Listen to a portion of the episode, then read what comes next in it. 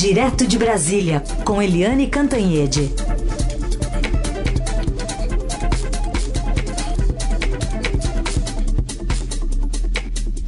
Oi, Eliane, bom dia.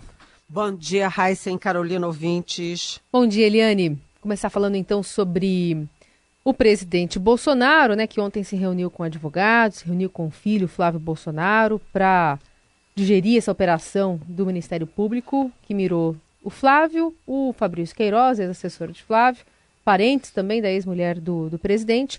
Agora há pouco ele estava saindo ali do Alvorada, falou, é, quando questionado sobre a questão envolvendo essa ação do, do, Ministério Público, pergunte ao advogado né, sobre essa ação do MP. Não quis falar sobre o assunto. A única coisa que ele mencionou é: ainda querem achar que eu estou no caso Marielle. Você sabe o caso do Witzel comigo. Bolsonaro, portanto, não, não sendo é, direto na resposta, né, mandando é, cada um perguntar para os seus respectivos, as suas respectivas defesas, mas a gente tem essa informação muito importante dando detalhes, né, sobre depósitos, na conta de quem, como é que era é, mais a fundo esse processo de uma rachadinha que acontecia lá na Alerj. Como é que o presidente deve se comportar, além de tentar evitar ainda isso, pelo menos na frente das câmeras?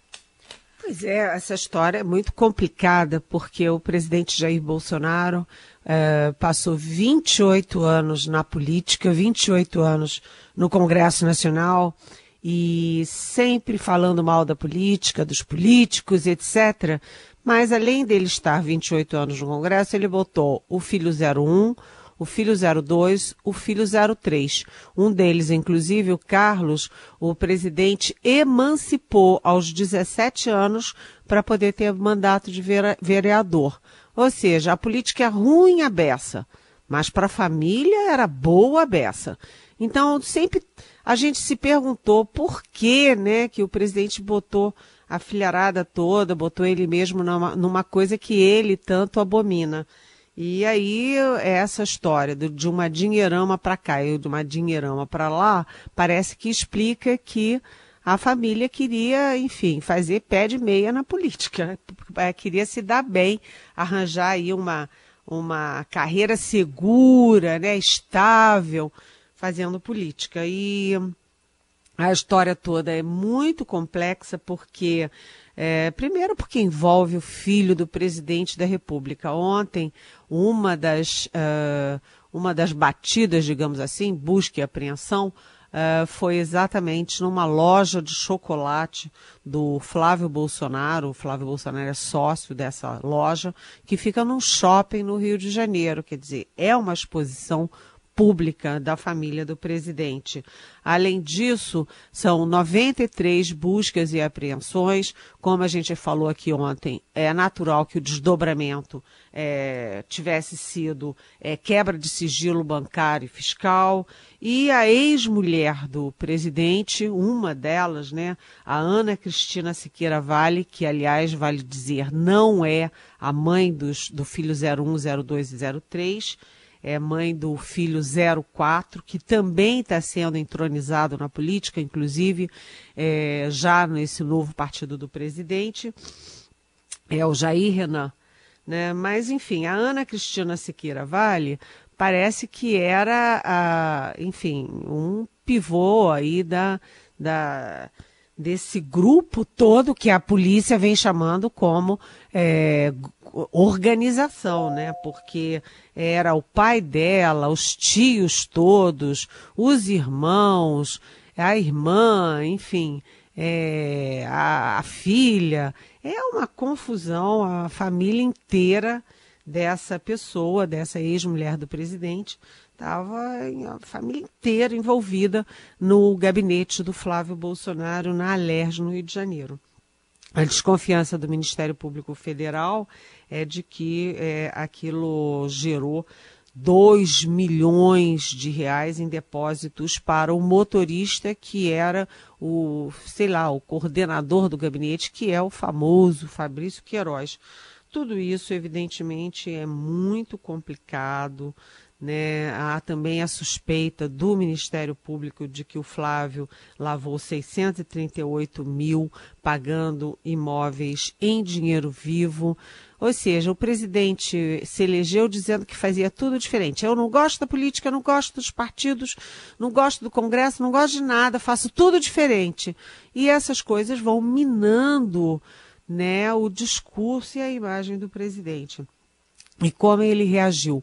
Ontem a gente mostrou aqui uh, que ele não quis falar nada com jornalistas de manhã. Depois teve evento no Palácio do Planalto, ele saiu pelos fundos para não falar com jornalista. Depois teve outro evento, ele também é, fugiu. E teve um almoço ontem no Palácio com presidente uh, do Senado, presidente do TCU, presidente do Supremo, os ministros todos do Palácio do Planalto e o ministro da Defesa, o general Fernando Azevedo e Silva, e, conforme eu apurei, o presidente não tocou no assunto. Né? Também esteve lá o Rodrigo Maia, presidente da Câmara, mas não ficou para almoço, deu uma passada antes e não ficou para almoço. E os testemunhos são de que o presidente não tocou no assunto Flávio Bolsonaro. Tratou isso como uma questão de família, falou com o advogado, falou com o próprio Flávio, mas é claro, que isso é a menos de 15 dias do final do ano, significa duas coisas. Que as festas de fim de ano do presidente serão acossadas por isso e que o ano de 2020 já começa muito em torno da, das investigações sobre Flávio Bolsonaro, seu gabinete e a ex, a toda a família do, da ex-mulher do presidente da República. Lembrando que alguns desses é, familiares não trabalharam apenas no gabinete do Flávio lá no Rio de Janeiro, mas também no próprio gabinete do presidente Jair Bolsonaro na Câmara dos Deputados em Brasília. Ou seja, bonita essa história não é e é dor de cabeça na certa para o presidente da República. Caso que a gente vai continuar acompanhando e tem outro caso que envolve aí o presidente, mas aí já mais na política mesmo, o a tentativa de criar um novo partido, né, Eliane? O Aliança pelo Brasil e buscando assinaturas entre militares lá do Exército, também policiais e igrejas evangélicas. Pois é, isso é uma informação que está no Jornal Estado de São Paulo hoje.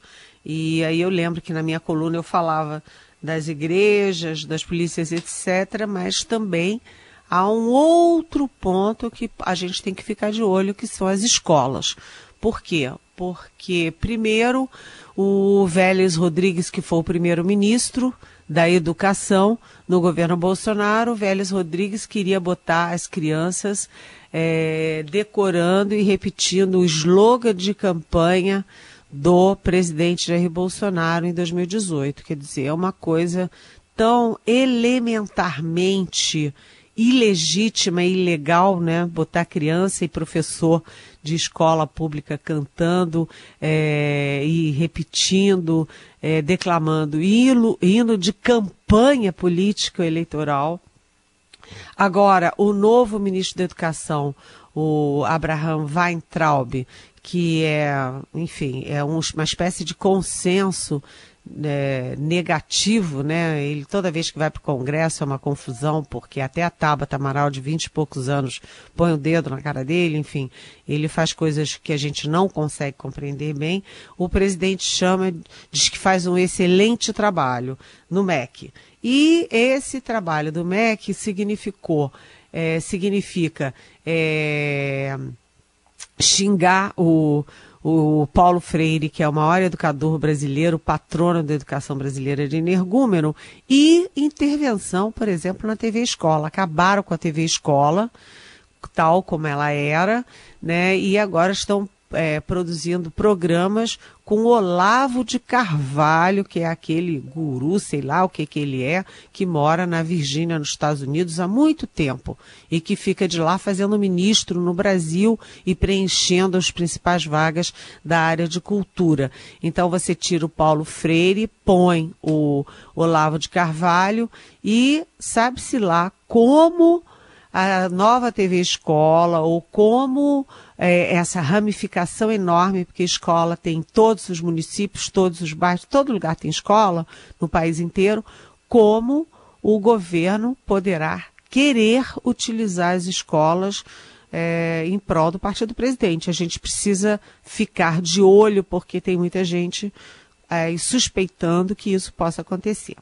Então, o partido do presidente é, não, ele teve dificuldades de criar é, colher assinaturas de criação via digital, que seria muito rápido, né? Então tem que colher é, é, homem a homem, né? Mulher a mulher, assinatura a assinatura, manualmente. E a eleição municipal está bem aí pertinho, o tempo está correndo. Pode ser que não dê tempo do presidente criar o, o partido a ponto de concorrer com candidatos próprios em 2020. Então, uma forma seria eleger é, outros candidatos por outros partidos e depois atraí-los para a nova sigla. E aí é, os é, aliados do presidente, né, eu incluiria mais um, além de igreja, exército, polícia e escolas, eu incluiria também agronegócio, que pode ser um instrumento importante de coleta de assinaturas para esse novo partido. O impeachment do presidente dos Estados Unidos, Donald Trump, foi aprovado nesta quarta-feira pela Câmara dos Deputados. No entanto, Trump continuará no cargo enquanto espera o resultado do seu julgamento no Senado, que deve começar em janeiro. Enquanto os deputados decidiam o destino do presidente, o terceiro a sofrer impeachment na história dos Estados Unidos, Trump participava de um comício em Michigan. Ele acusou os democratas de atuarem consumidos pelo ódio e de tentarem anular os votos de 10 milhões de patriotas americanos. Também atacou a presidente da Câmara dos Deputados, Nancy Pelosi. Crazy Nancy Pelosi's House Democrats have branded themselves with an eternal mark of shame, and it really is. It's a disgrace. We did nothing wrong. We did nothing wrong. And we have tremendous support in the Republican Party like we've never had before. Bom, a gente fala também sobre esse assunto aqui é, na coluna da Eliane Cantanhete com a Beatriz Bula, correspondente do Estadão lá nos Estados Unidos. Tudo bem, Bula? Bula, bom dia. Oi, Carol, bom dia. Tudo bem por aí? Tudo certo. Bom, agora está na mão do Senado, mas não é um processo tão, tão simples assim, né? É, Carol, agora o tema do impeachment Opa, acho que perdemos a conexão com a Beatriz Bula, que fala sobre esse processo que segue para o Senado, né? Mas, enfim, a Câmara tem que ainda selecionar alguns parlamentares para atuarem, né? Como se fossem promotores, né? Apresentarem o caso contra o presidente no julgamento no Senado. Vamos ver se a gente retomou contato com a Bula. Oi, Bula, agora acho que estamos te ouvindo. Oi, Carol, me escutam? Agora sim, agora sim. Ah, então tá.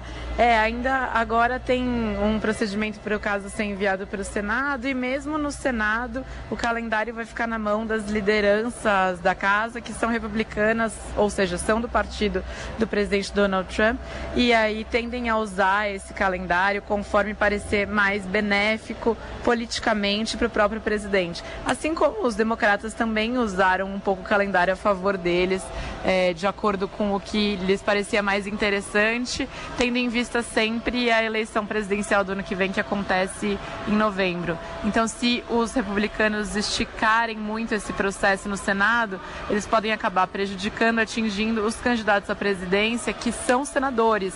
Por exemplo, a senadora Elizabeth Warren e o senador Bernie Sanders, porque eles vão precisar ficar limitados no Congresso votando impeachment, enquanto outros candidatos vão poder estar em campanha, viajando pelo país.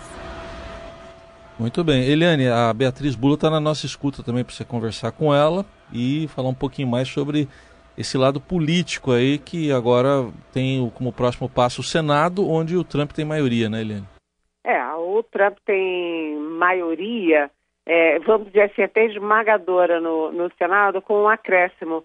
Para você ter o afastamento do, do Trump no Senado, você precisa de dois terços. É diferente da Câmara. A Câmara basta bastavam nos dois casos, nas duas votações, só a maioria simples, mas no Senado é dois terços. Então, você, o Trump tem uma dupla vantagem, né? A maioria republicana e o quórum. Agora, de qualquer jeito, é, ele vai ficar fazendo campanha como se nada tivesse acontecido e é, eu temo que esse processo todo no Senado acabe ajudando a campanha dele. Por quê? Porque na Câmara você teve muita gente contra ele. Os discursos, alguns foram bastante virulentos contra o Trump. Né? E no Senado, a tendência é que, com a maioria, os discursos todos sejam elogiando e defendendo o Trump, ou seja, o Senado pode se transformar num canal de visibilidade para as propostas do Trump. Agora, eu tenho uma pergunta para Beatriz Bula, que é sempre muito bem-vinda aqui no nosso, no nosso horário da Eldorado. Bula, é, ou Beatriz, é, a gente, na eleição do Trump, ninguém acreditava na eleição do Trump. Ninguém. Aqui no Brasil, a gente muito contaminado pela mídia americana, a gente em nenhum minuto trabalhou seriamente com a possibilidade de vitória do Trump, até por causa das pesquisas, etc.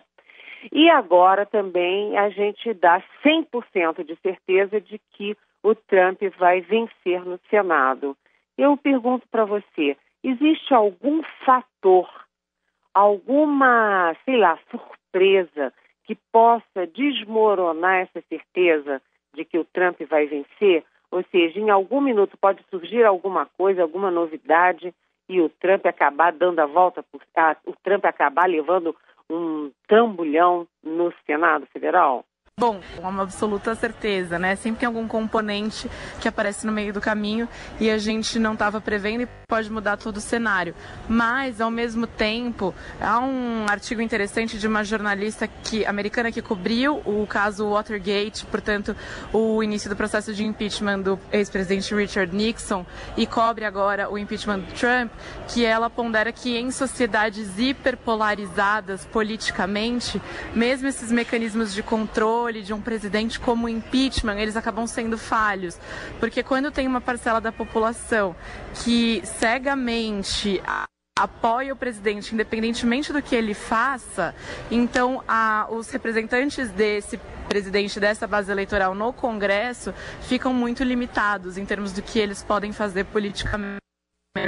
Times, é, que os, os congressistas, basicamente, republicanos, vão votar com o Trump, né, vão votar contra o impeachment, porque ele tem uma base eleitoral muito poderosa e que não o abandona, independentemente da notícia que apareça contra ele. É, é isso aí. Beatriz Bula, brigadíssima pela participação aqui, ela que está atendendo a gente direto do aeroporto. Obrigada, Bula, um beijo. Obrigada, Bula. Beijão Obrigada, pra você. outra. Bom, Eliane, bom, a gente vai continuar acompanhando, né? Em janeiro vai ter muitos desdobramentos em relação a isso. E também os assuntos aqui do, do nosso quintal, né? Em relação ao governo e os desdobramentos também desse, dessa operação aí envolvendo o Flávio Bolsonaro e Fabrício Queiroz. Só dizer, eu vou tentar assistir algum episódio dos Simpsons para ver se tem alguma resposta também para tudo isso. Às vezes, né? Do, do Trump. É. Pode ser que os Simpsons tenham previsto. O, aqui em Brasília, o governo está muito tranquilo em relação à, à vitória do Trump ninguém demonstra a menor preocupação. É. Nem no Planalto, nem no Itamaraty, eles estão muito tranquilos. Mas eu é aquilo, eu sempre considero que ali é, a gente sempre deixa uma margenzinha de dúvida por é. causa do danado, do imponderável. Sim. É isso aí. Eliane, obrigada, viu? Boa quinta-feira. Boa quinta-feira, beijão.